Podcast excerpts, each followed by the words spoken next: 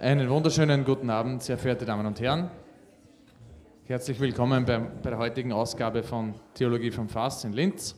Es freut mich ganz besonders, dass ihr heute Abend wieder alle Zeit gefunden habt, um uns hier, äh, um sich heute mit dem Thema zu befassen. Wir haben es ein bisschen, glaube ich, nicht ganz so klar in den, in den Flyer hineingeschrieben. Der Fall von Boko Haram, ein Priester berichtet aus Nigeria. Wie viele können sich da was darunter vorstellen? Hände in die Höhe. Eins, zwei, fünf vielleicht, noch nicht so viele. Es ist ein spannendes Thema, kann ich gleich vorweg sagen. Boko Haram ist für alle, die das nicht wissen, ich hoffe, dass ich dir dann jetzt nichts wegnehme, vorwegnehme, aber es geht um äh, ein Spannungsverhältnis in einem Land mit sehr vielen Einwohnern. Nigeria hat, äh, ist eines der bevölkerungsreichsten oder wenn nicht sogar das bevölkerungsreichste Land in Afrika. Und ähm, da leben ungefähr 50 Prozent Christen, 50 Prozent Muslime. Und das sorgt für das eine oder andere Spannungsverhältnis und darüber werden wir heute einiges hören. Zu Gast haben wir heute bei uns Dr. Moses, er ist Pfarrer in äh, Dorfkirchen an der Bram und ich möchte ihn ganz herzlich heute begrüßen. Herzlich willkommen.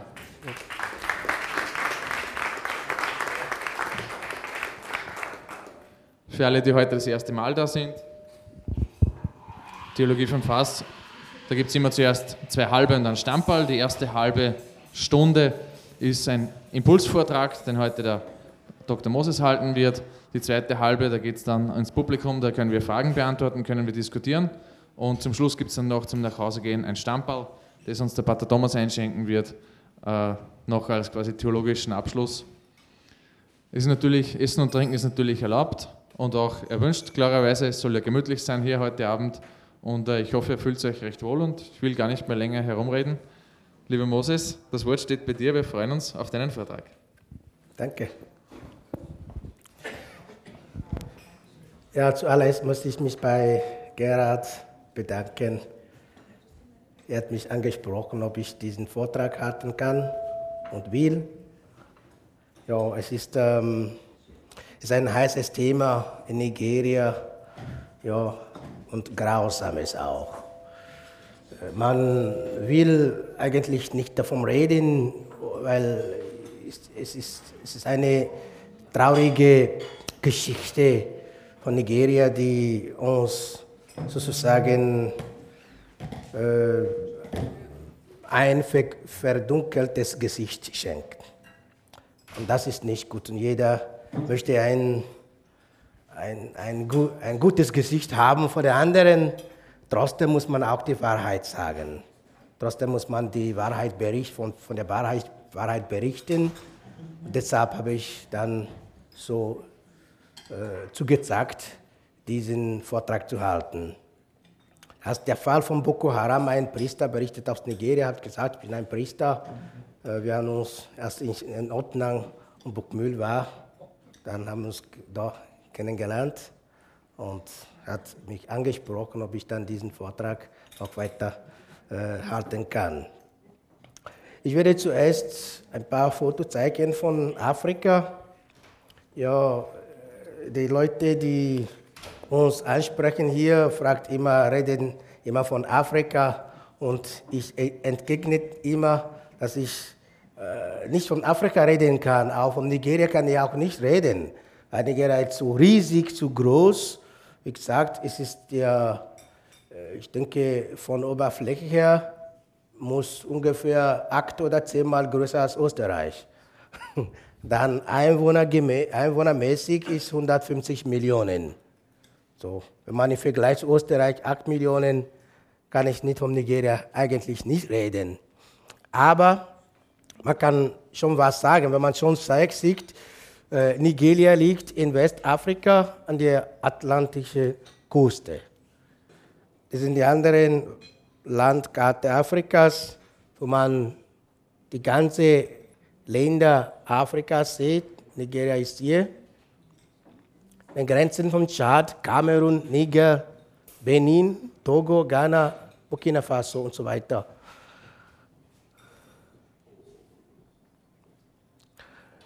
Das ist das Land Nigeria. Nigeria hat äh, 36 Bundesländer äh, und eine Hauptstadt.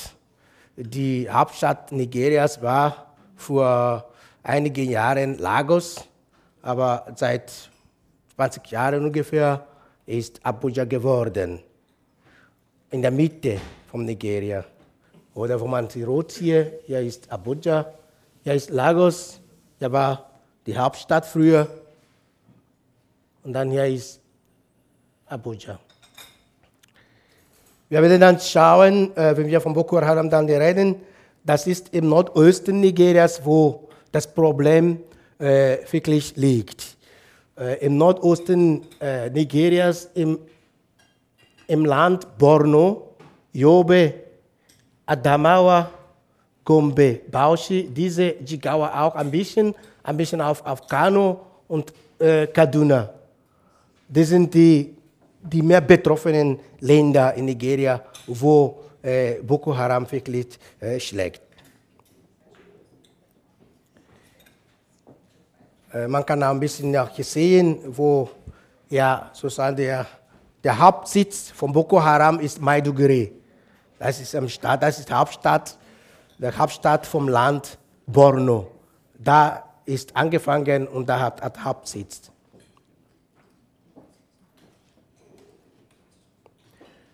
Ja, oft fragen die Leute, ja, wir, ob, ob, ob ich betroffen bin. Ja, ich bin ja und nein.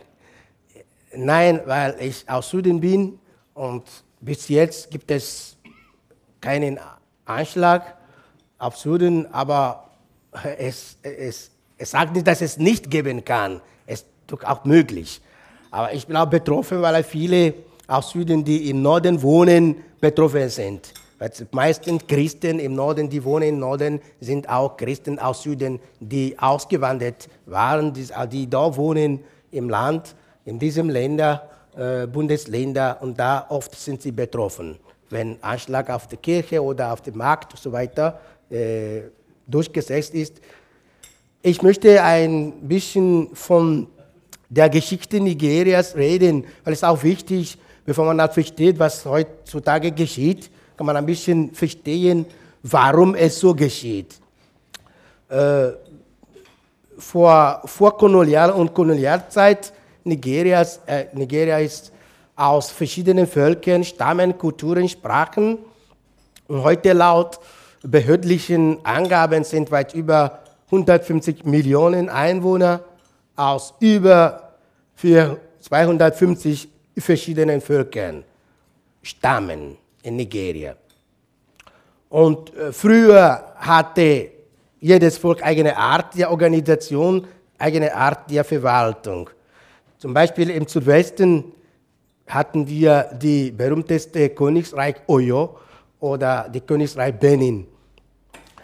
Teil von Nigeria heute war auch Teil des Königreiches, wo jetzt heute, heutzutage haben wir den, äh, haben wir Benin und Togo. Sie waren früher alle zusammen als Königreich, Oyo und Benin, aber nach der Aufteilung von Afrika, dann wurde ein bisschen die Stämme sind so geteilt. Manche sind in Kongo, manche sind in Benin heute, manche sind in Togo, manche sind in Nigeria.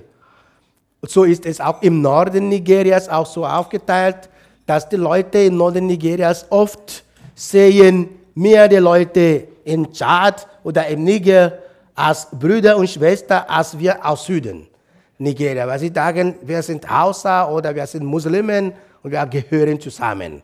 Und da ist auch, wo das Problem stammt. In, Im Südosten zum Beispiel, ich komme, ich bin aus, der, aus dem Stamm Ibo, im Südosten Nigeria, bei, besonders bei dem Ibo, gab es kein Königsreich früher, äh, die politische Verwaltung ist Art republikanischer Organisation, was wir heute Demokratie heißen. Das heißt, jeder Vater des, der Familie, jeder Vaterfamilie ist sozusagen der Chef eigener Familie. Und es ist noch heute stark bei uns in, in meiner Heimat.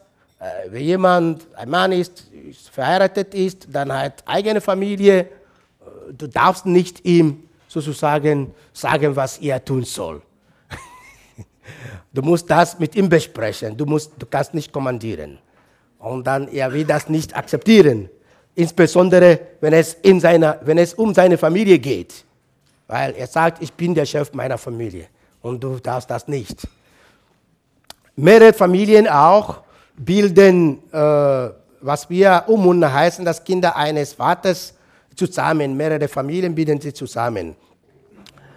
Ja, die Geschichte, die Ankunft der ersten Europäer, wie wir es lesen, 1485. Dann, es gab auch Expeditionen. Früher gab es kein, kein Land, das heute Nigeria heißt, gab es früher nicht. Es waren nur verschiedene, wie gesagt, verschiedene Völker, verschiedene äh, Nationen, verschiedene Stämme, die eigene Art der Verwaltung hatten. Dann, wir wissen schon, ihr kennt auch die Geschichte von der Aufteilung Afrikas in Berlin. Dann so jeder äh, die Franzosen, die Deutschen einen Teil und die Engländer, und dann Portugiesen auch, wollten ja, Beutel auch von Afrika haben. Und ja, wir sind in die Hände der Engländer gefallen.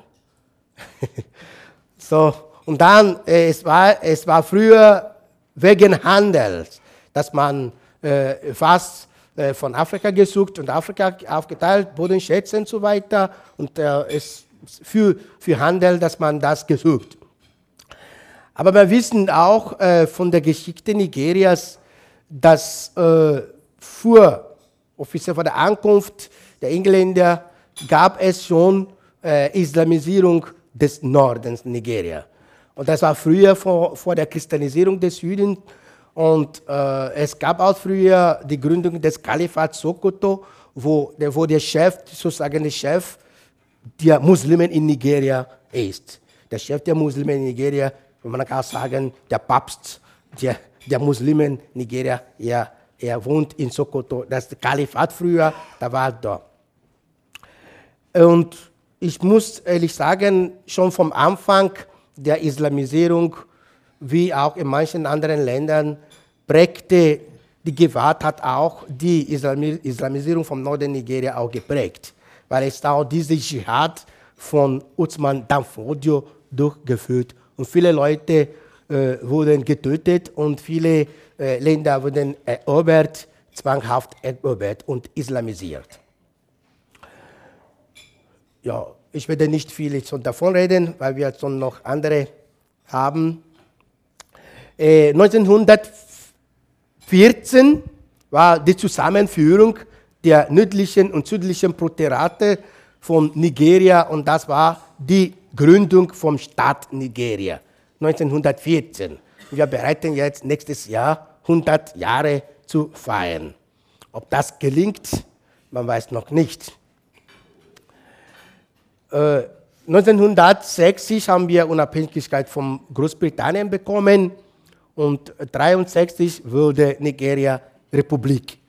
Unter der Führung von Präsident Benjamin Nnamdi Azikiwe aus Süden und dann Premierminister war auch Tafawa Balewa, Balewa aus Norden.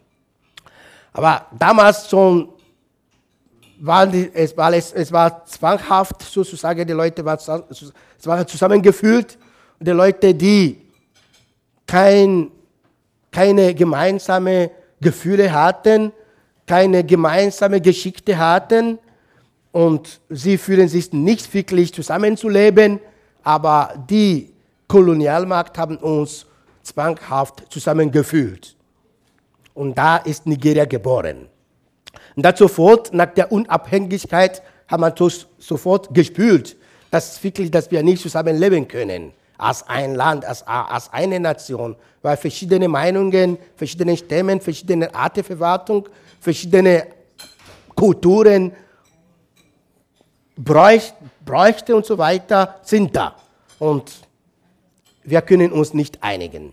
Und da man hat das sofort gespürt nach der, nach der Unabhängigkeit. Und das hat später äh, 66 zum ersten Push des Militärs äh, ja, geführt.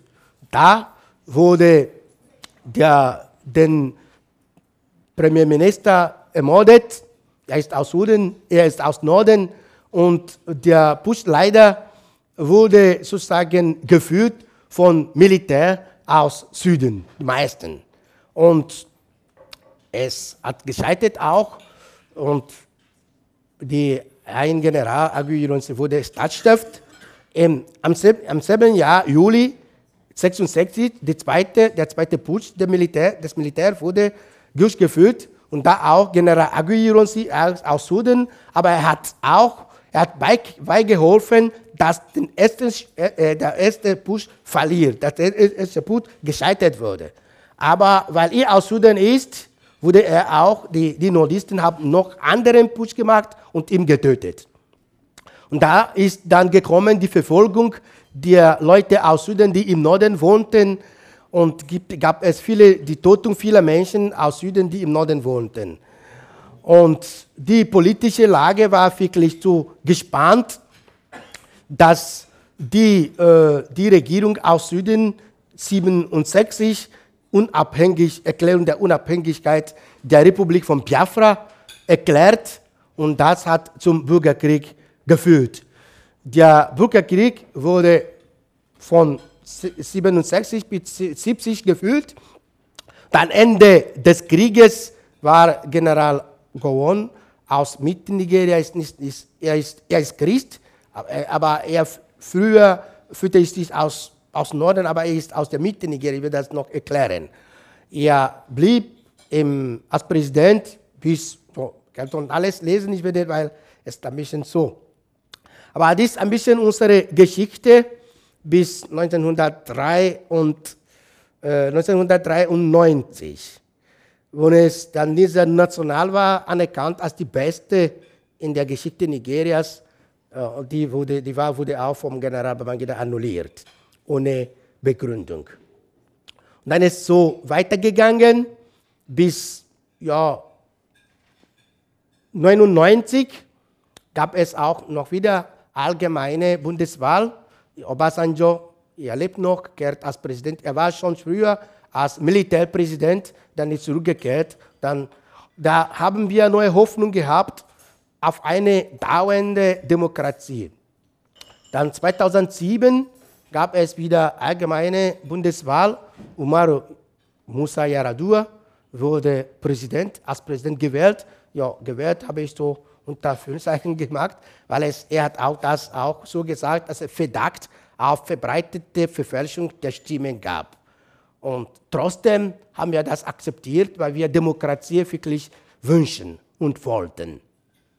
Leider, er war sehr krank und 2010 starb ihr im Amt nach langer, schweren Krankheit. Vizepräsident, der, heut, der heute Präsident ist, äh, ein Christ aus Süden, wurde Präsident an, seinem, an seiner Stadt hier.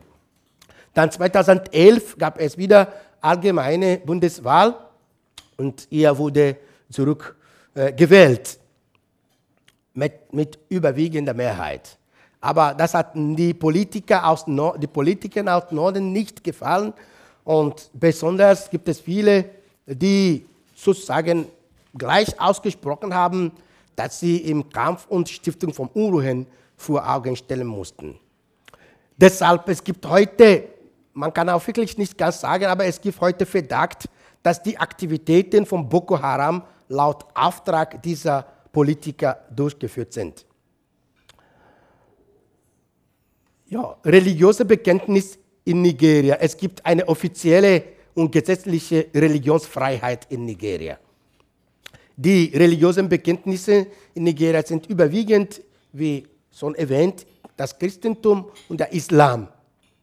Es gibt aber auch einen kleinen Prozent der Bevölkerung, die sich noch zu den verschiedenen Formen der traditionellen Religionen benennen, bekennen. Äh, bis heute gibt es weder offizielle Zahl der Christen noch die der Muslimen. Aber wir glauben, wir halten es bis heute so, 50-50, so gleich geteilt. Der Der grüne Teil oben ist, wo überwiegend die Muslimen wohnen und äh, die christliche, äh, äh der christliche Süden, der weiße Teil.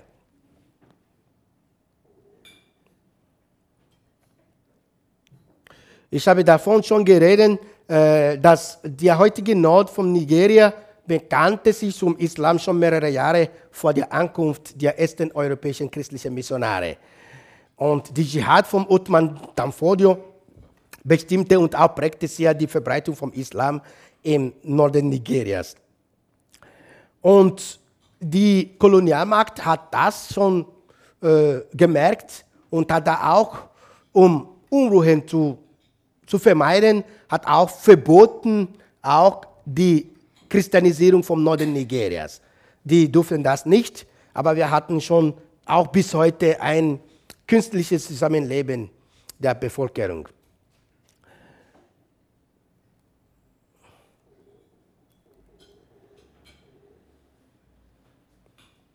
Also man kann auch heute sagen, dass der Anfang unseres Problems liegt an dieser zusammen, zwanghaften Zusammenführung vom Norden und Süden Nigeria durch Lot Lugard aus Großbritannien. Die Evangelisierung vom Norden Nigerias war verboten, weil dort der Islam schon verbreitet war. Und die europäischen Missionare befürchteten Zusammenstoß und wollten das verhindern. Heute ist so gesagt, dass der Süd Nigerias ist christlich und der Nord ist islamisch.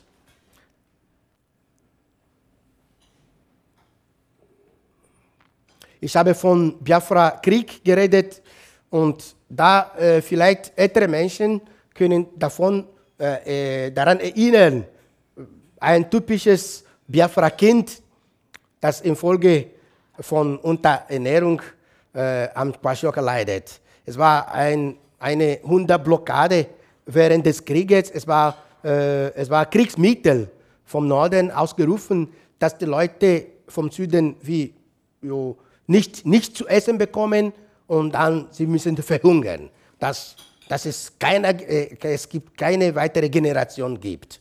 Sie werden auch sterben. Ja, ich war einer dieser Kinder. Aber Gott sei Dank, ich habe überlebt. Deshalb kann ich davon heute reden. Ich auch während dieses Krieges geboren war und ja, an, an, daran beteiligt auch weil die, es war wirklich grausam. Jetzt kommen wir zum, zur, zur Sekte Boko Haram. Also verstehen wir ungefähr jetzt die Geschichte Nigerias und die, das Gefühl im Norden, das Gefühl im Süden.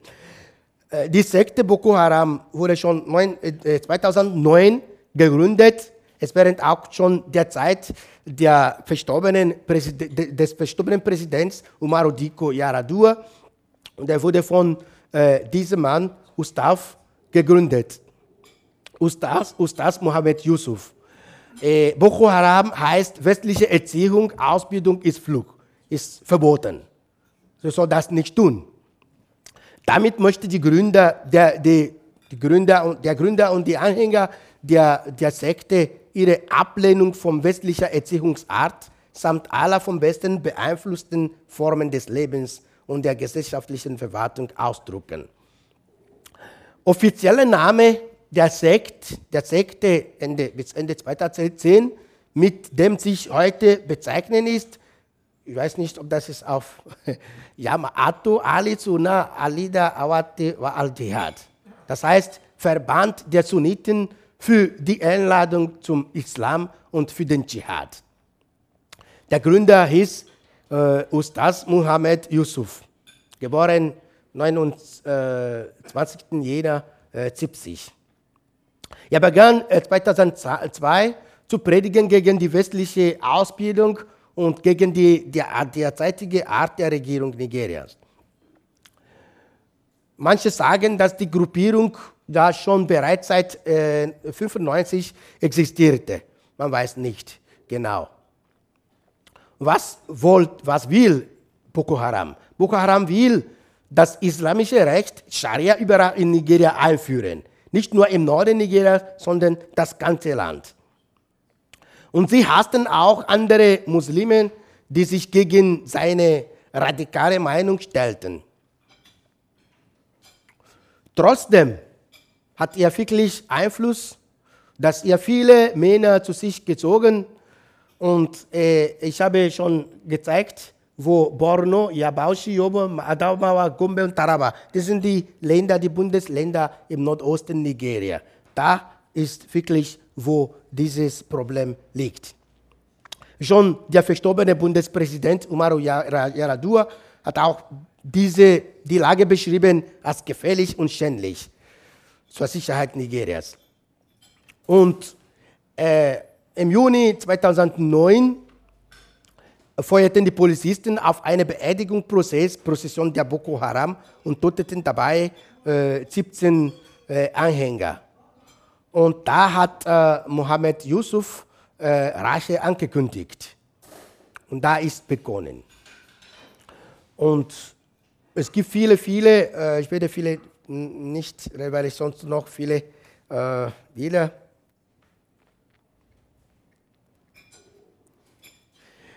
Nach einer Woche dauernder, andauernder Kämpfe wurde das Hauptquartier der Gruppe in Maiduguri im Norden Nigerias gestürmt und Yusuf, der sich im Ziegenstall seines Schwiegervaters versteckt hielt, festgenommen. Und in, leider im Polizeigewahrsam wurde ein Geständnis auf Video aufgenommen und er wurde äh, getötet. Dann wurde, wird dann dieser, er lebt noch, aber es versucht, es verdankt, dass er schon getötet ist, aber man weiß nicht genau. Äh, das Shekau, Abubakar Shekau, ist derzeit Führer, derzeitige Führer des, der Sekte.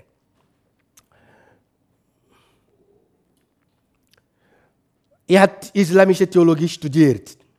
Ja, in der Bitte.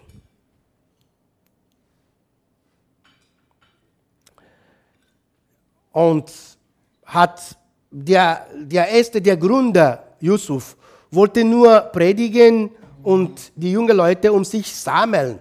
Ja, er war schon gefährlich, aber er war nicht zu radikal als Shekau jetzt. Und Shekau ist hat mehr radikale Ansichten und gefährlicher. Und er hat einmal behauptet, I enjoy killing anyone that God commands me to kill, the way I enjoy killing chickens and rams. So, versteht ja schon, viele verstehen Englisch, ich soll das nicht übersetzen. Es gefällt mir, Leute zu töten, wenn ich dann vom Gott den Auftrag bekomme, wenn ich wenn ich das Gefühl habe, dass ich das, den Auftrag von Gott bekommen habe, ich töte. Wie ich dann auch die, die Hühner schlachten möchte oder wie ich das mache. Ich kann auch die Leute so schlachten, wie ich möchte, weil ich dann den Auftrag von Gott bekomme. Das ist das, wo das Problem liegt. Wenn es religiös begründet, man sagt, Gott hat mich aufgetragen, das zu tun. Der ist auch Anhänger Kabiru Umar, er wurde schon festgenommen.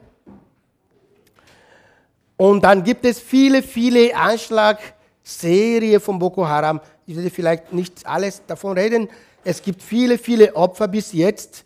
Äh, ich möchte davon reden, am 1. Oktober 2010, äh, Oktober, 1. Oktober ist Tag der Unabhängigkeit Nigerias und ist auch Nationalfeiertag in Nigeria. Es gab Bombenexplosionen, zwölf Opfer gezählt. Dann, es gibt andere. Dann, äh, früher hat der Bruder, der Bruder des ehemaligen Landeshauptmannes von Borno, dieser, dieses Bundesland, wo das Problem wo es gegründet ist, wo das Problem äh, wirklich zunehmend ist. Äh, er wollte den Frieden stiften. Und, aber äh, hat mit einer Gesandtschaft, mit einer Gesandtschaft der Regierung getroffen, um Ausweg zu finden, davon zu reden, aber er wurde getötet. Weil äh, die, Boko, die Sekt Boko Haram schlagt nicht nur auf Christen, muss man ehrlich sagen, es, äh, es schlagt nicht auf, auf Christen, sondern auch auf Muslimen. Und wenn man da wirklich das, so die die Zahl der Getöteten schon redet, so jetzt abzählen, abzählen ich denke, sind mehr Muslime getötet als Christen. Weil mehr Muslime sind dann nur auf Norden und sie töten auch überall. Wenn sie denken, dass die Muslime Verräter sind, dann die schlachten auch. Deshalb ist es sehr gefährlich. Äh, sind andere Anschläge, äh, so andere Anschläge auch. Weitere Anschläge. Fast jeden Monat gibt es was. Seit 2010. Manchmal zweimal, manchmal dreimal.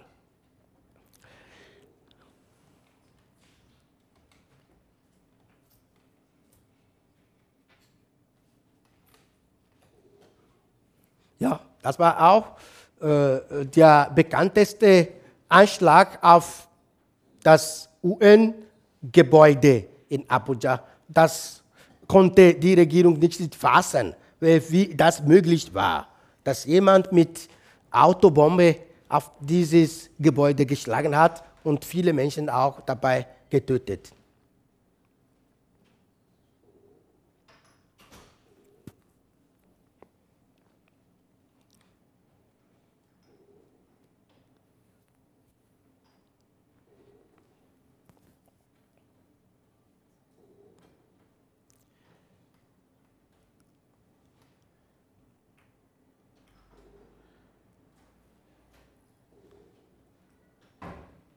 Ja, es gibt es auch, diese ist war auch bekannt, äh, am Weihnachtstag, 25. Dezember 2011, äh, verübte Boko Haram mehrere Bombenanschläge auf christliche Kirchen. Bei einer Explosion von der St. Theresa Kirche im Madala, einem Vorort Abujas, starben 35 Menschen und 50 wurden verletzt. Sie haben äh, Weihnachtsmesse besucht und dann nach der Messe sind mehrere Bombe angeschlagen.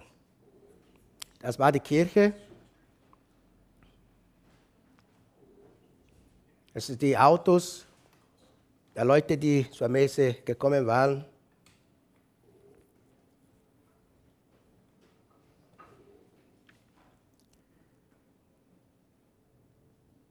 Es gab auch das am, am 6. Jänner 2012. Ja, zuerst haben äh, zwei Personen geschossen und dann die andere äh, sozusagen Mitbrüder aus selben Heimatort sind zusammengekommen, um zu, zu besprechen, wie, wie sie mit dem Leichnam zu tun, wie wir das Leichnam zurück nach Hause führen konnten und wir planen das Begräbnis planen und sie wurden auch, sie saßen so und dann sie wurden auch geschossen. Die, die Leute haben Motorrad, mit Motorrad gefahren und dann die Leute geschossen. Und da waren auch äh, 20 Menschen getötet. Und die alle sind auch aus Süden, aus Südostnigeria, aus Stamm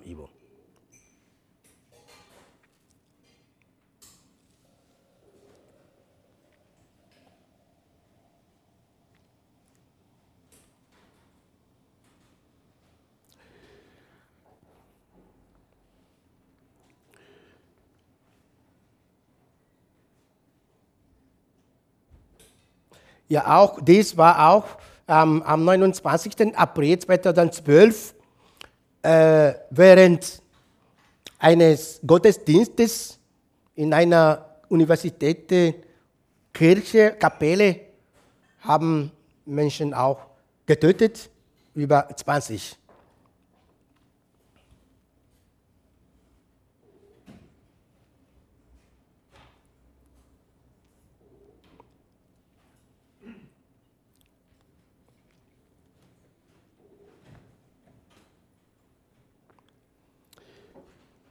Das sind alle Anschläge, ich werde nur die, die, die wichtigsten ein bisschen erwähnen, weil es zu viel.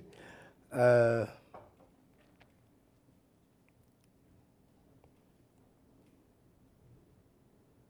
ja, da auch äh, im September 2012 griff Boko Haram in Norden Nigeria gezielt Sendemasten dieser, äh, für Mobilfunk, damit die Leute keine Verbindung, telefonische Verbindung mehr haben. Und dann sie könnten weiter schlagen ohne Problem, weil man kann auch telefonieren und zu sagen, oh, ein bisschen die Polizei äh, zu verständigen, was geschieht. Und sie haben schon zuerst begonnen, weil auch, sie wurden auch kritisiert. Und dann die, diese Mobilfunksender haben kritisiert, was sie, tut, was sie tun. Und dann sie haben das äh, äh auf ihre Mobilfunk auch äh, angeschlagen.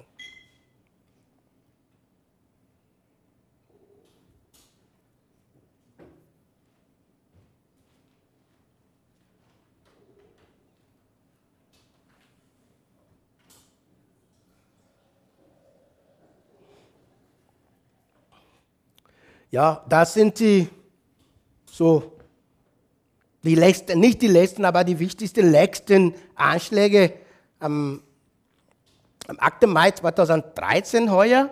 Anschläge auf Militärpartie und auf Ge Gefängnis in Bama, das auch im Norden Nigerias und da mehr Muslimen da getötet und 55 Opfer. Dann, äh, das war auch grausam, äh, aber vor dieser Zeit, äh, Moment, 29. September 2013, das war noch äh, frisch, frisch, Anschlag auf Wirtschaft, Hochschule im Gutschba, über 40 Studenten ermordet im kalten Blut. Sie schliefen danach so, Studenten der, der Hoch, äh, Wirtschaft Hochschule, und weil sie sagen, äh, westliche Ausbildung ist Flucht, man darf das nicht, man, man ist nicht erlaubt, äh, ausgebildet zu sein, auf westliche Weise.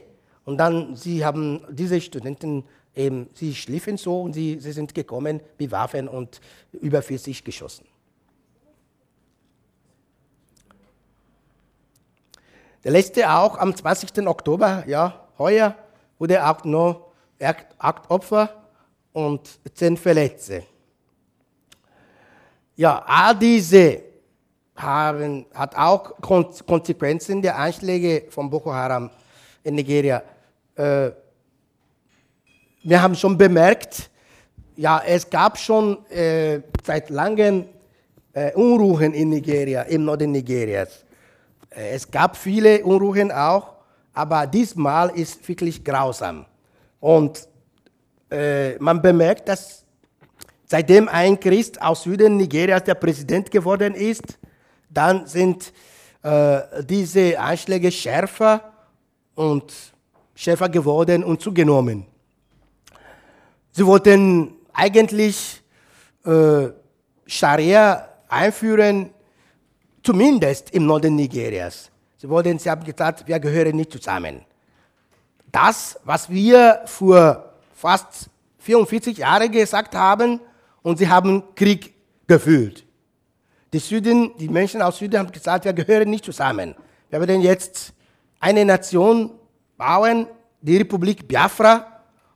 Und weil leider ist auch da die Schuld der Engländer, ich muss jetzt auch das auch hoch sagen, weil das Öl in Nigeria im Süden ist. Sozusagen das Reichtum. Aber Nord ist auch reich, weil der Nord die, die Wirtschaft, die, die Lebensmittel, die wir in Nigeria haben, sind mehr aus Norden als aus Süden.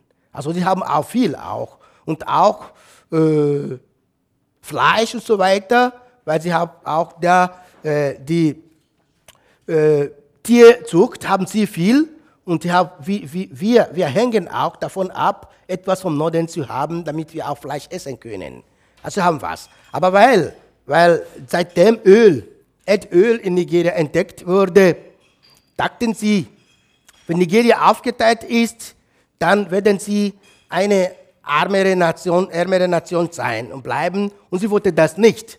Und sie haben viele Menschen schon im Norden Nigerias, die aus Süden stammen, getötet, habe ich erwähnt, 67. Äh, dann die, die Regierung im Süden hat dann äh, Unabhängigkeit erklärt und gesagt, na, werden wir jetzt ein Land, ein eigenes Land, Biafra werden? Hat diese Erklärung gemacht, weil die damalige Bundesregierung in der Hand der Nordisten war, haben sie mit Mitbeteiligung auch der Engländer auch das abgelehnt, äh, trotz Vertrag, die gemacht, der, der, der gemacht wurde im, ähm, im Ghana und dann es wurde zum Krieg. Biafra-Krieg drei Jahre gedauert.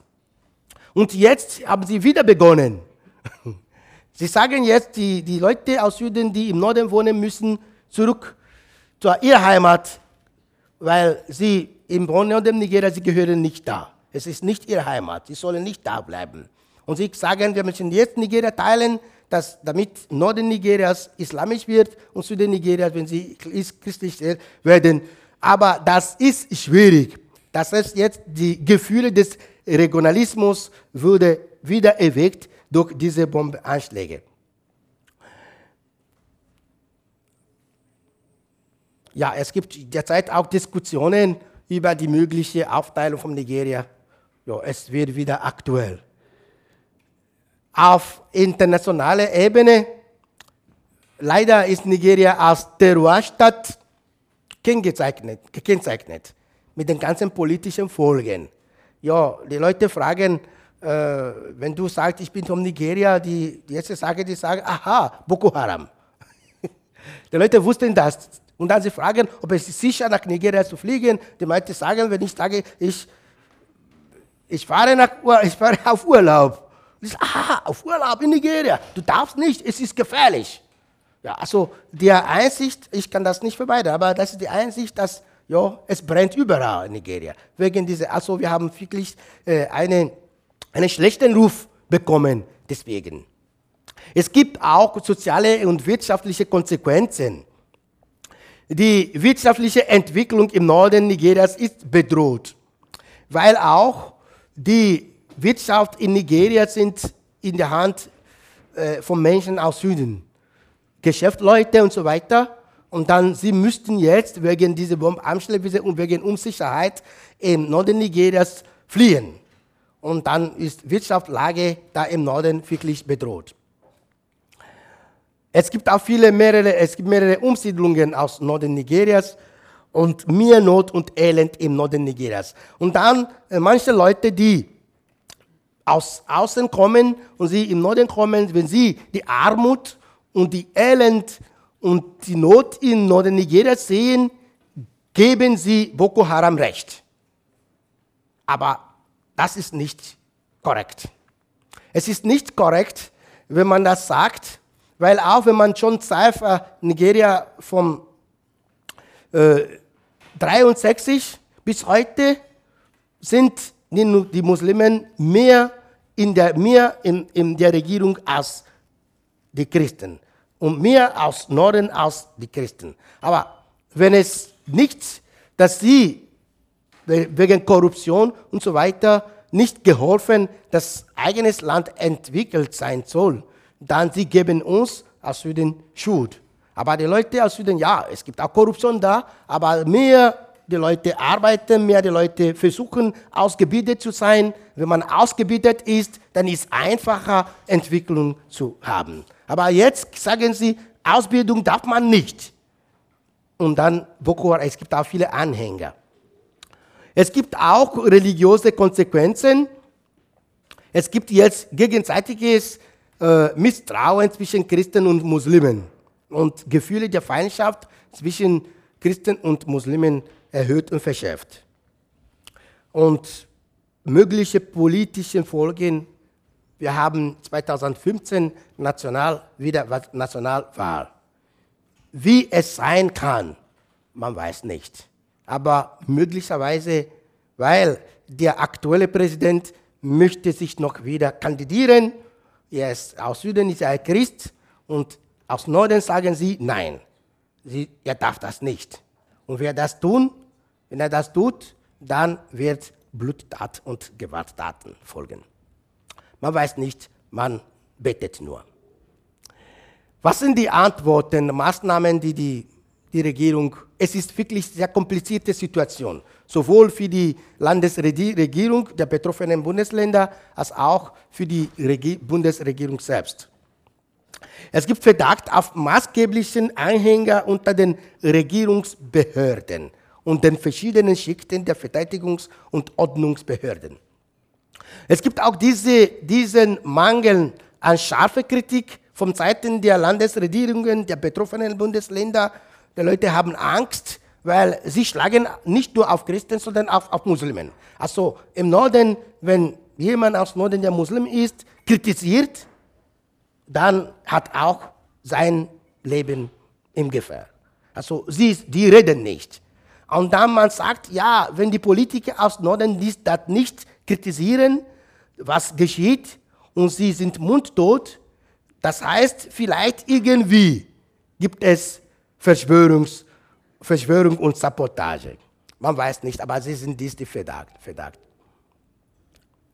Ja, am Anfang hat die Regierung, Mama mia, was ist los? Wie? Am Anfang hat die Regierung die Situation nicht sehr ernst genommen. Aber viele, wie so viele, ich habe nicht alle erwähnt, viele kräftige Anschläge von Boko Haram wagten die Regierung auf. Und nach dem Anschlag am 1. Oktober 2011 und dem auf UN-Gebäude in Abuja begann die Regierung die Situation seriös anzusehen. Die Regierung hat auch appelliert auf Waffenstillstand und Angebot zum Dialog, aber Boko Haram hat das abgelehnt. Äh, April 2013 war der letzte, der, der, der letzte Versuch, Amnestie an Anhängern von Boko Haram von der Bundesregierung gewährt. Und sie wollten auch das nicht. Dann 14. Mai 2013 Notstand ausgerufen in drei Bundesländern vom Nordosten Nigeria, nämlich Borno, Yoruba und Damadama. Und es gibt jetzt, und es jetzt durchgeführt noch, starke und erbarmungslose Militäre, Militäroffensive gegen Boko Haram im Norden. Es gibt auch lokale Schutz, Selbstschutzorganisationen, ermutigt und unterstützt von der Regierung. Es gibt schon viele Boko Haram-Anhänger, die dabei getötet und andere verhaftet. Die Anschlagkraft von Boko Haram kann man sagen, ja, ist jetzt gemindert, aber nicht vernichtet. Äh, die schwierigsten Probleme ist zuerst die Gesichtlosigkeit der Anhänger. Man weiß nicht, wer Mitglied oder Anhänger der Boko Haram ist. Man weiß auch nicht. Weil sie zeigen sich nicht. Und Leute kommen zum Beispiel in einem Bar zu trinken und jemand ist Anhänger der Boko Haram dabei und mit Bomben. Also das ist wirklich schwierig für die Regierung und jetzt sie schlagen auf die schwachen Schichten der Gesellschaft. Kinder, die zur Schule gehen, Studenten, die in der Schule gehen, die Leute, die auf der Macht sind, die ohne Waffen sind, die nicht beschützt sind, sie schlagen drauf. Und es gibt auch Mangel an Kooperation von der lokalen Bevölkerung. Jetzt kommen wir zum Schluss. Mit weiteren Fotos. Das sind die weitere Fotos von den Anschlägen.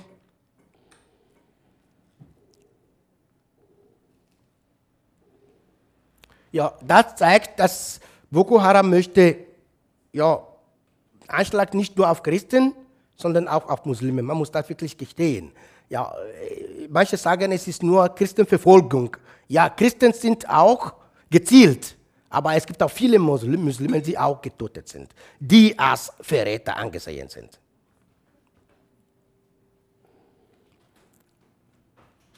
Das war, das war eine Bushaltestelle die Leute waren drinnen und sie waren bereit zu fahren.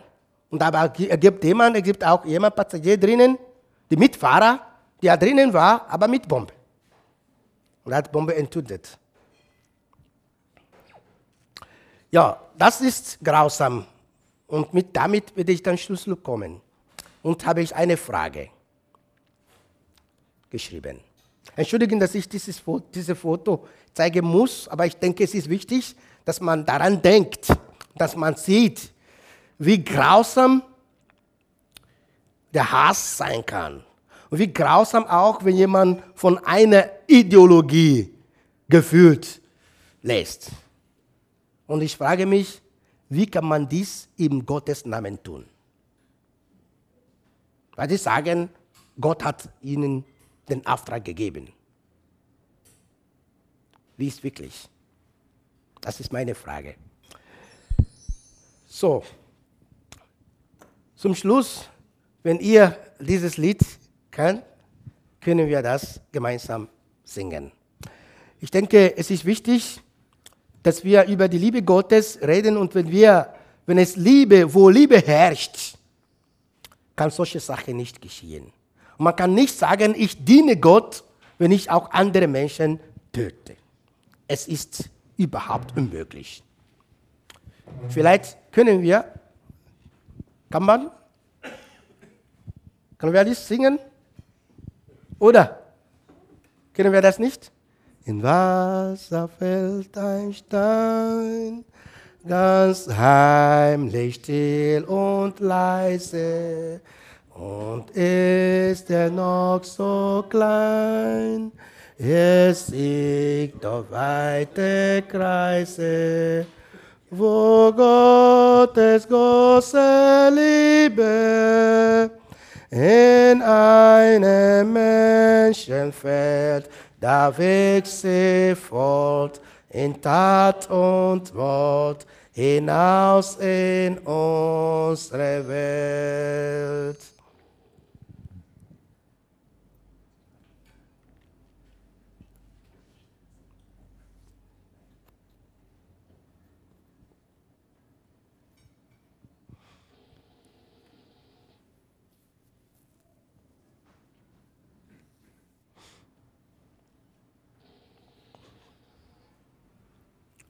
Danke.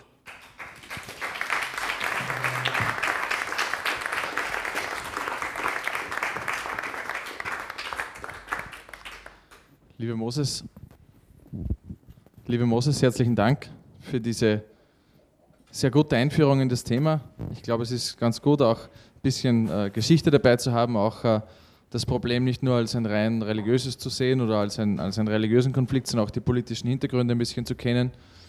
Und äh, ich glaube, zum Schluss hast du auch dieses politische Thema ähm, mitten in unsere Herzen geführt. Ich glaube, das war ein sehr beeindruckendes, großes Finale zum Schluss.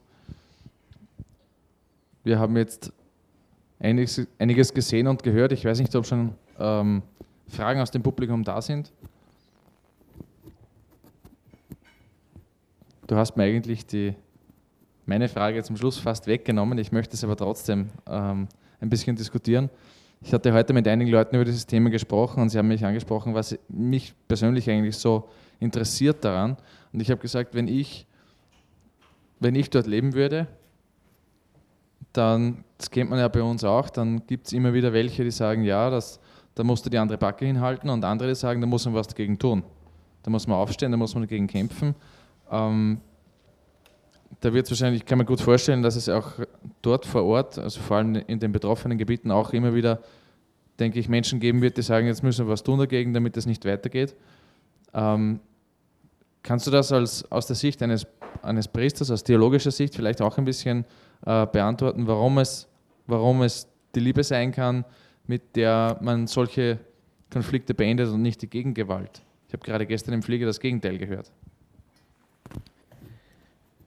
Ja, ich denke, wenn ein kleines Ohr habe ich dann.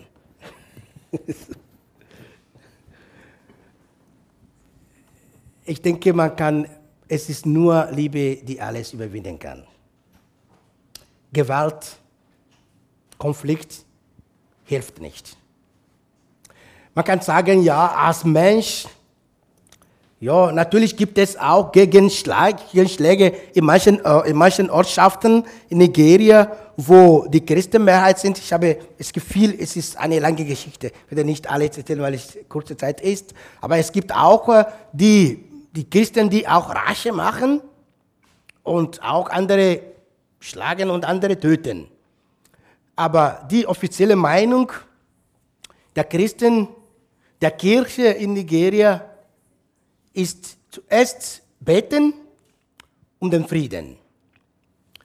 Versuchen, Frieden zu stiften versuchen, Liebe zu üben gegen auch jemand, der dich hasst. Es ist einfach nicht leicht.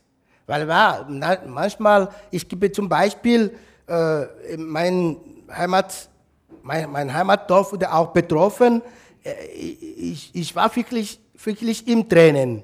Letztes Jahr, als ich auf Urlaub war, wurde zwei junge Menschen, Brüder, begraben. Ich war beim Begräbnis. Sie, sind, sie waren im Norden Nigerias als Studenten an einer Universität. Der eine war im letzten Jahr des Studiums und er hat Medizin studiert. Der andere war im vierten Jahr des Studiums, vor letztem Jahr des Studiums und er hat das Recht studiert. Kann man das sich vorstellen, wie viel die Eltern wirklich gespart, wie viel Geld die Eltern investiert haben, um diesen zwei Brüder ausgebildet zu machen. Der eine sollte schon in einem Jahr Arzt werden, aber die beiden wurden erschossen.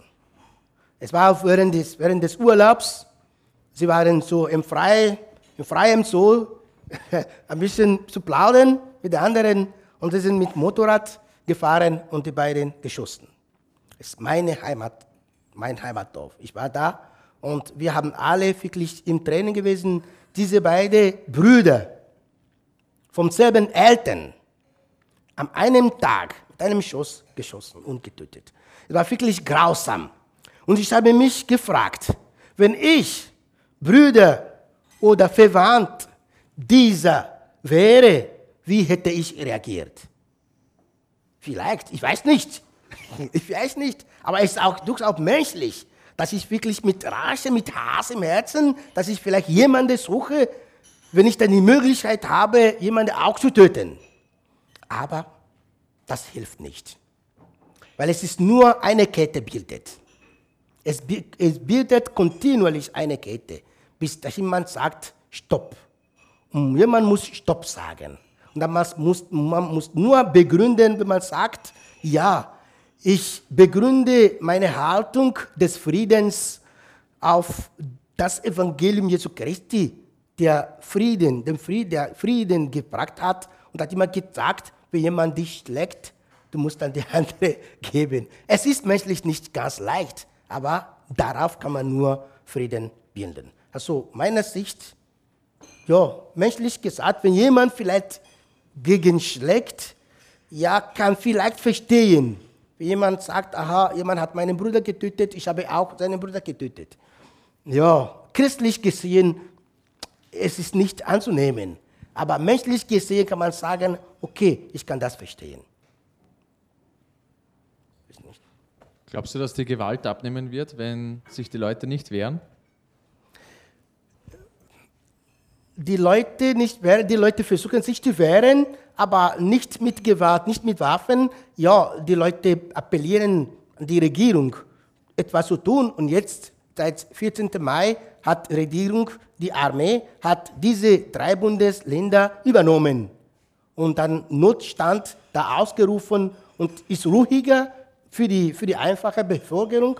Aber man kann nicht sagen, weil es ist wirklich schwierig, weil sie haben verschiedene Methoden der Anschläge. Manchmal sind sie im Bus, manchmal sind, sind sie äh, mit Bomb, manchmal sind sie mit Autobomb, manchmal sind sie mit, mit äh, alles, alles Mögliche. Also, man kann nicht wirklich wissen, wie man, aber es ist nicht, es ist nicht erlaubt, dass jeder herumgeht mit Waffen. Es ist nicht erlaubt in Nigeria. Und auch wenn, wenn, wenn man das erlaubt, das hilft auch nicht. Aber ich denke, die Regierung jetzt versucht, was zu tun. Und mit, natürlich mit der, mit der Hilfe der anderen, der anderen Länder, zum Beispiel Kamerun hilft dabei, die Grenze auch zu schützen, weil manchmal, wenn, sie, wenn, die, wenn die Armee kommt, sie fliehen und die fliehen über die Grenze nach Kamerun oder nach Niger und die bleiben dort und dann, wenn die, wenn die Sachen ruhig sind, kehren sie zurück. Aber der, mit, mit der Hilfe von Kamerun ist fast die Grenze jetzt ein bisschen geschützt. Aber ich kann nicht sagen, wirklich, das ist alles okay. Ich werde vielleicht nichts äh, zulassen, dass die Leute, ja natürlich, es gibt auch Selbstschutz. Wenn jemand mich töten möchte, kann ich mich wehren, natürlich. Es ist, aber oft ist, dass man nicht weiß, wer da ist und wer dich töten möchte. Du gehst auf die Straße und jemand, schüt, jemand will dich schießen von hinten.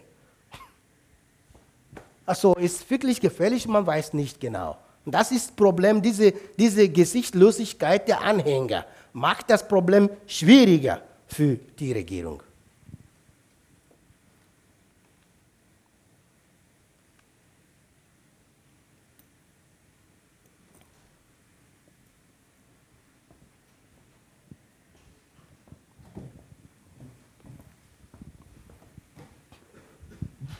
Verbreitet sich die Sekte auch in anderen Ländern?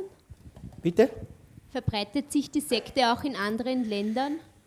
Man denkt, dass sie eine Verknüpfung mit äh, dieser Gruppe in Mali haben. Man denkt, aber Beweis hat man nicht genau. Manche sagen, sie haben auch Verknüpfung mit Al-Qaida. Man weiß auch nicht genau.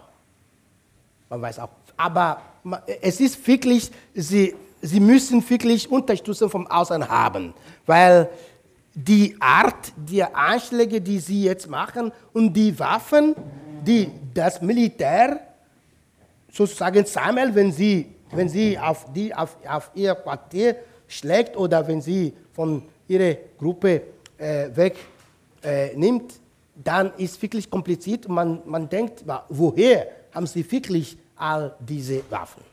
Also ich denke, entweder mit Geld oder mit Waffenlieferung haben sie wirklich Unterstützung vom Außen. Aber jetzt, bis jetzt kann man nicht wirklich genau sagen, von wo.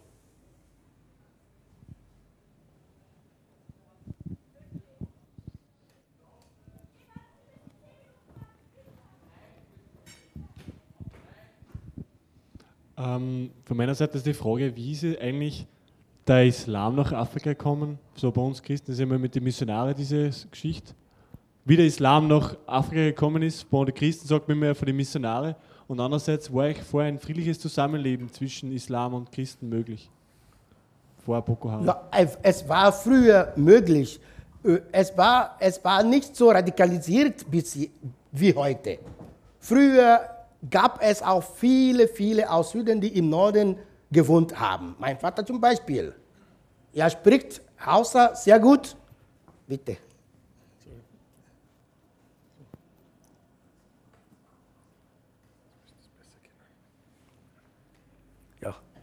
Und die schönsten Jahre äh, seines Lebens hat er im Norden verbracht. Also es gab früher und die, nach dem Krieg, nach dem, Welt, nach dem Bürgerkrieg ist Problem wirklich schärfer geworden. Dass diese, dieses gegenseitige Misstrauen, dass man sagt, du bist, Muslim, du bist Muslim, du bist Muslim, also du bist gefährlich. Oder du bist Christ, du bist gefährlich. Und dann, man weiß nicht, und damit geht man in einer, in einer, in einer Beziehung an und dann sofort hat man schon sich Idee gebildet. Und jetzt diese, kommt dann diese, äh, sie haben auch Probleme, auch die sagen, ja, mit der Welt, mit der Weltgeschichte auch, haben sie auch so Verknüpfung, weil die sagen, wir wer Muslim ist, ist zum Beispiel jemand in Österreich ist Muslim, er fühlt sich wirklich zugehörig mit einem Muslim in Afghanistan oder in Irak als einem Christ, der Nachbar ist. Und so ist es bei uns. Manche denken, die Muslimen in Nigeria, sie fühlen sich wohl bei den Muslimen mit den anderen Muslimen in anderen Ländern. Sie haben, wir gehören einer Familie Umma. Also ein Christ neben dir, der dein Bruder, der Nachbar ist, muss gehasst sein und du musst, also wenn was geschieht, zum Beispiel, ich weiß nicht, wie ich denke 2008, es, man musste Miss World in Nigeria abhalten und sie haben Menschen getötet. Und dann es war auch dieses Problem von, weiß mal, dieser danische äh, Kritiker oder Journalist, der was dargestellt hat, in Dänemark Und dann in Nigeria alleine wurde mehr Menschen getötet als überall in der ganzen Welt. Deswegen. Das sie haben sich Karikatursache, die? Karikatursache, ja. Sie haben Menschen in Nigeria getötet, mehr als in der ganzen, in der ganzen Welt. Weil sie haben gesagt, er hat unser. Also, das ist das Problem. Aber früher weiß ich, wie ich weiß, wie ich weiß von den Menschen, die im Norden gelebt haben, sie haben wirklich gutes Leben im Norden, weil auch die Muslimen wirklich, ich kann, ich kann nicht wirklich nicht sagen, es, gibt, es ist ein, ein wenig Prozent der Muslimen, die wirklich radikal sind. Es gibt viele, viele Muslimen im Norden, die wohnen, die friedlich sind, die wirklich Islam als Religion des Friedens hatten. Ich muss das gestehen. Es gibt viele. Aber leider, wenn diese kleine Gruppe etwas macht, dann es ist es, es ist so laut, dass, dass die, die Leute denken, ja, die ganzen Muslime im Norden sind so gefährlich. Es ist nicht, weil sie schlagen auch die anderen Muslime auf.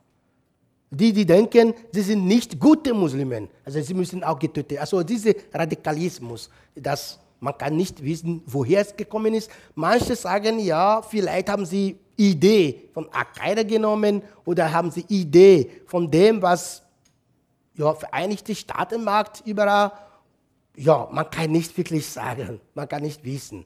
Aber wie dieser nicht ausgebildete Mensch, Yusuf, die Menschen die Herzen erobert hat, ist zu bewundern. Er war nicht ausgebildet, Yusuf, der diese gegründet hat. Und trotzdem hat viele Anhänger bis heute.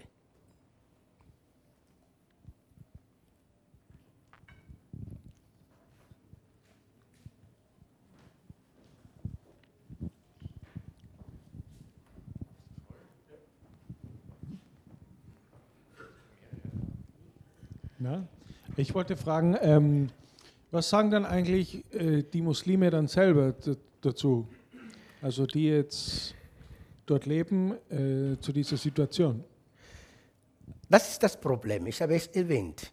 Ja, manche, wir erwarten, dass sie das kritisieren, die, die, die harte Worte gegen die Situation äh, ausdrücken.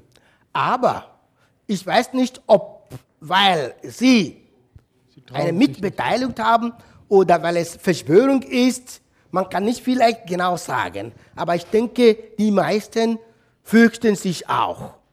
Weil äh, wenn, wenn du etwas sagst, dann du bist du gezielt. Also sie sagen nicht. Also wir sagen, ja, sie sollen was sagen, sie sollen was kritisieren, sie sollen das sagen, das ist nicht gut. Oder sie können das äh, harte Worte dazu sagen, aber warum sagen sie nicht, kann man nicht wissen. Aber vermutlich sagen sie nicht, weil sie Angst haben, auch getötet zu sein. Manche.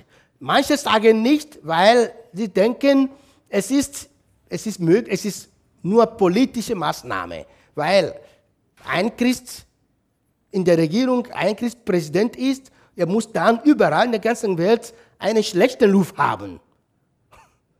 Dann wird nicht gewählt. Also es ist auch poli politische Strategie nicht zu tagen.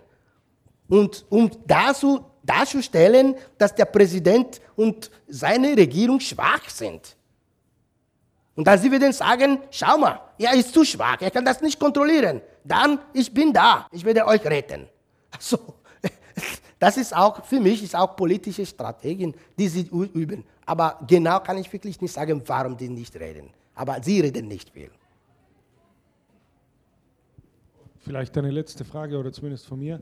Äh, was können wir tun oder wie hier in Österreich oder als, als Christen, als Katholiken? Ich denke zuerst für Nigeria zu beten. Zuerst, es ist wichtig, weil äh, wie die Sache ist jetzt, befürchten wir vielleicht, es wird vielleicht schwierig in den nächsten Jahren, wenn wirklich das nicht gestoppt ist. Es wird schwierig, weil es ist jetzt dieses Gefühl der Regionalismus, des Regionalismus auferweckt. Und dann aus Süden sie sagen, okay, wenn wir nicht mehr im Norden wohnen, werden wir unseren, unseren Land bilden und eine Nation bilden. Im Südwesten bei den Yoruba, sie haben auch sagen, okay, wenn wir nicht im Norden bilden, also Spaltung und ob es friedliche Spaltung sein kann, man weiß nicht, aber ich, ich denke, vielleicht wird nicht friedliche Spaltung, weil das Erdöl im Süden ist. Und die Nordisten wollten das nicht, weil sie wollten Erdöl auch haben. Das Geld vom Erdöl, sie würden das haben und trotzdem wollten auch die Regierung haben. Und so, das ist schwierig. Und wie es weitergeht, weiß man nicht. Ich denke, in Österreich, ja, wenn es jemand, der betroffen ist, gibt viele Familien, die betroffen sind. Ich habe das erwähnt von Familie, die ich weiß, die zwei Kinder, zwei Söhne getötet an einem Tag und die sozusagen die Hoffnung der Familie so erlöscht. Ja, solche Familien leiden wirklich darunter und vielleicht leiden jetzt unter Hoffnungslosigkeit. Das, oder wirklich ist es wirklich so schlimm. Es gibt andere Familien, die vielleicht die ganze Familie so erlöscht, weil vielleicht sie sind zur Messe gegangen, dann die ganze mit Bombe. So. Es gibt viele, unter die arm geworden sind. Es gibt viele, man, viele, die man helfen kann.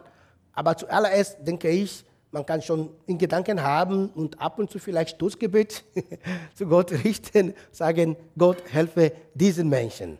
Weil wenn, wenn Nigeria zusammenbricht, denke ich, bricht ganz, die ganze Afrika zusammen. Es wird wirklich viele, viele andere Länder betroffen. Und da wollen wir nicht, weil äh, es gibt viele Interesse der anderen Länder in Nigeria und Nigeria ist sozusagen ein Beispiel der Länder, wo viele, viele äh, Völker zusammenleben. Und wenn es wirklich zerbricht, so gewalttätig, dann wird auch viele, mehrere andere Länder in Afrika betroffen. Und dann natürlich wird auch mehr Flüchtlinge nach Europa kommen und Probleme und so weiter und so fort. Also beten zuerst und wenn man schon vielleicht jemanden kennt oder eine Organisation, die diese Menschen hilft, dann auch natürlich Spende geben. Für die Menschen, die betroffen sind, ist auch angenommen. Lieber Moses, vielen Dank. Ich glaube, die Fragen lassen wir für heute. Wir können nachher noch, wenn noch welche auftauchen, das persönlich diskutieren. Ich möchte dir danken, dass du zu uns nach Linz gekommen bist, auch diesen interessanten Vortrag gehalten hast, der sehr viel Inhalt, Inhalt gebracht hat, äh, uns einen Kontinent eröffnet hat, der uns sicherlich am aller, oder als einer der am wenigsten äh, zugänglich ist, weil, wir, weil man einfach sehr wenig darüber weiß, zumindest nicht über die Details. Ich möchte dir danken. Ich, wir haben dir eine kleine Sache mitgebracht. Ein bisschen was zum Trinken, ein bisschen was zum Essen oh ja. damit du dich wieder stärken kannst. Und möchte noch ganz herzlich Danke sagen. Danke. Dankeschön.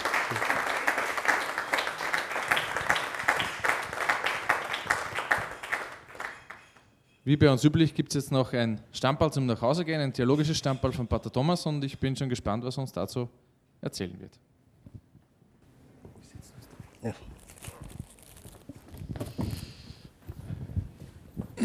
Das sind natürlich äh, oft nicht so, diese Geschichten nicht sehr aufbauend für, für uns, könnten wir denken. Und man äh, denkt sich, ja, ich war gerade am Essen und eigentlich habe ich mir gedacht, wie kann, man hier so, wie kann ich hier so ruhig sitzen und einfach äh, ja, essen nebenher und im Grunde äh, zu wissen, dass so viele Menschen ähm, ihr Leben ja, unter ganz anderen Umständen eigentlich leben müssen und ihr äh, nicht, nicht, nicht weg äh, können. Es hat mich aber auch an eine Geschichte erinnert und ich denke, solche Geschichten gibt es dann ebenso viele. Äh, und die leuchten dann äh, von, einem, von einem Priester im, im spanischen Bürgerkrieg. Das war 1926, äh, war das, oder? 36, so war es. 36 bis 39 war der Bürgerkrieg in Spanien. Ähm, und äh, da haben wir auch jeder gegen jeden praktisch. Ähm, und da war halt dann eines Tages ist ein Trupp von äh, Partisanen eben dann durch ein Dorf gezogen, haben äh, alles, alle umgebracht und äh, alles in Brand gesetzt und wirklich gewütet dort und äh, man konnte nichts mehr tun, alle Leute haben sich versteckt. Und dann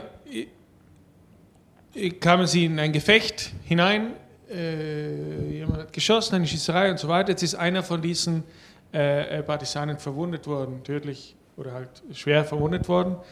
Und ähm, er wollte dann unbedingt einen Priester holen. Ne?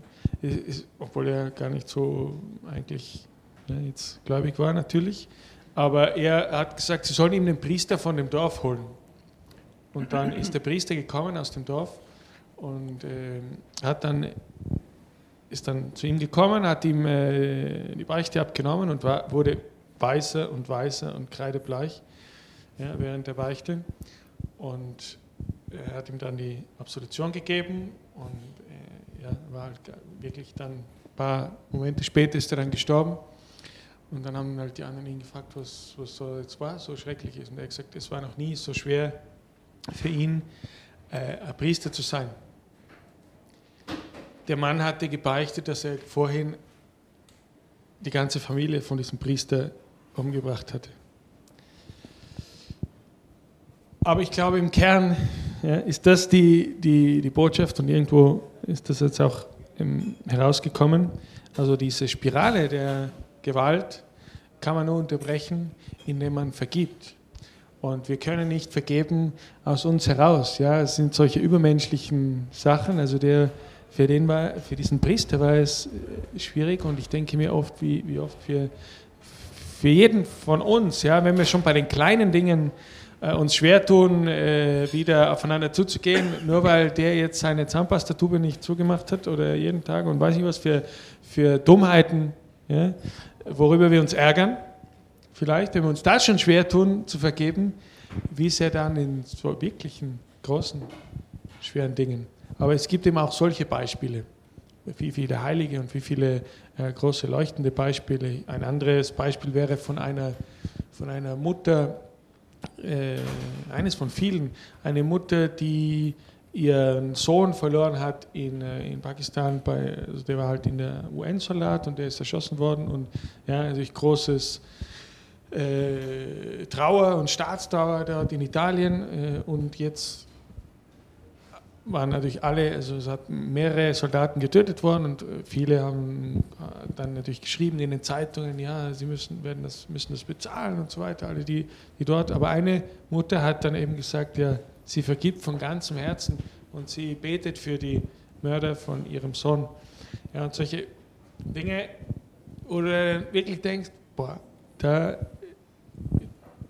nehme ich mir den Hut ab ne, vor diesem Beispiel, weil das ist das, was die christliche Liebe eigentlich ist, das, was Jesus gemacht hat am Kreuz. Ja? Vater, vergib ihnen, sie wissen nicht, was sie tun. Gut, also vielleicht können wir, äh, für mich war es auch sehr interessant, einen, einen Ausblick in diesen anderen Kontinent, wo wir eigentlich so wenig wissen darüber, über wirkliche große Probleme dort.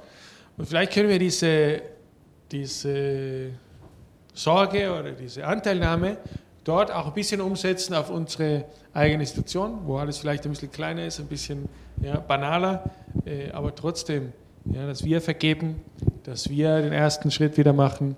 Äh, denken wir an Eltern, denken wir an Freunde, denken wir an äh, ja, berufs berufliche äh, Kollegen und so weiter, wo man auch wieder sagen kann, gut, äh, es muss ja nicht sein, dass man sich da gegenseitig ähm, schlecht macht oder beziehungsweise sich gegenseitig das Leben schwer macht, sondern wir machen jetzt diesen Schritt und machen, gehen einen, eine, eine, eine Stufe weiter, ein Level weiter, eigentlich das christliche, das christliche Level. Weil Gott uns vergeben hat, können auch wir vergeben uns allen. Gut, also danke, äh, was ist für dein Zeugnis auch. Ja, gut.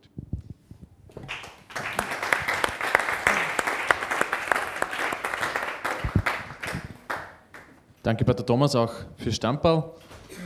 Ich habe noch äh, zwei Programmhinweise für, die, für übermorgen. Freitag ist die erste Be Free Messe in Linz mit Pater Thomas.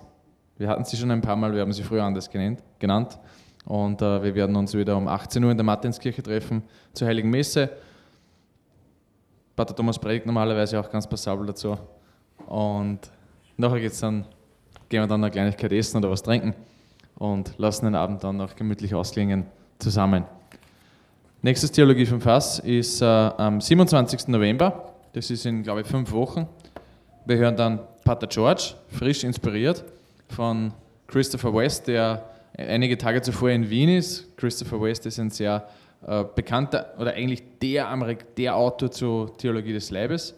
Wir sind schon sehr gespannt darauf, was er uns dann von ihm berichten wird, weil der, also Christopher West ist auf einer Europatour und macht nur einmal Halt in Österreich und das ist in Wien.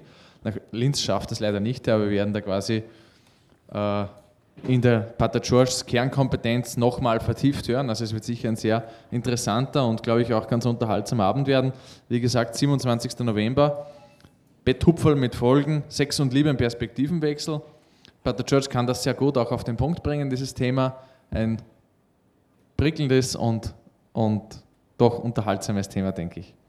Ich freue mich sehr, wenn ihr wieder dabei seid. Ich werde jetzt auch das Spendenkörper nochmal hinten rausstellen. Ihr wisst ja, Theologie vom Fass ist eine äh, gemeinnützige und äh, spendenfinanzierte äh, Veranstaltung.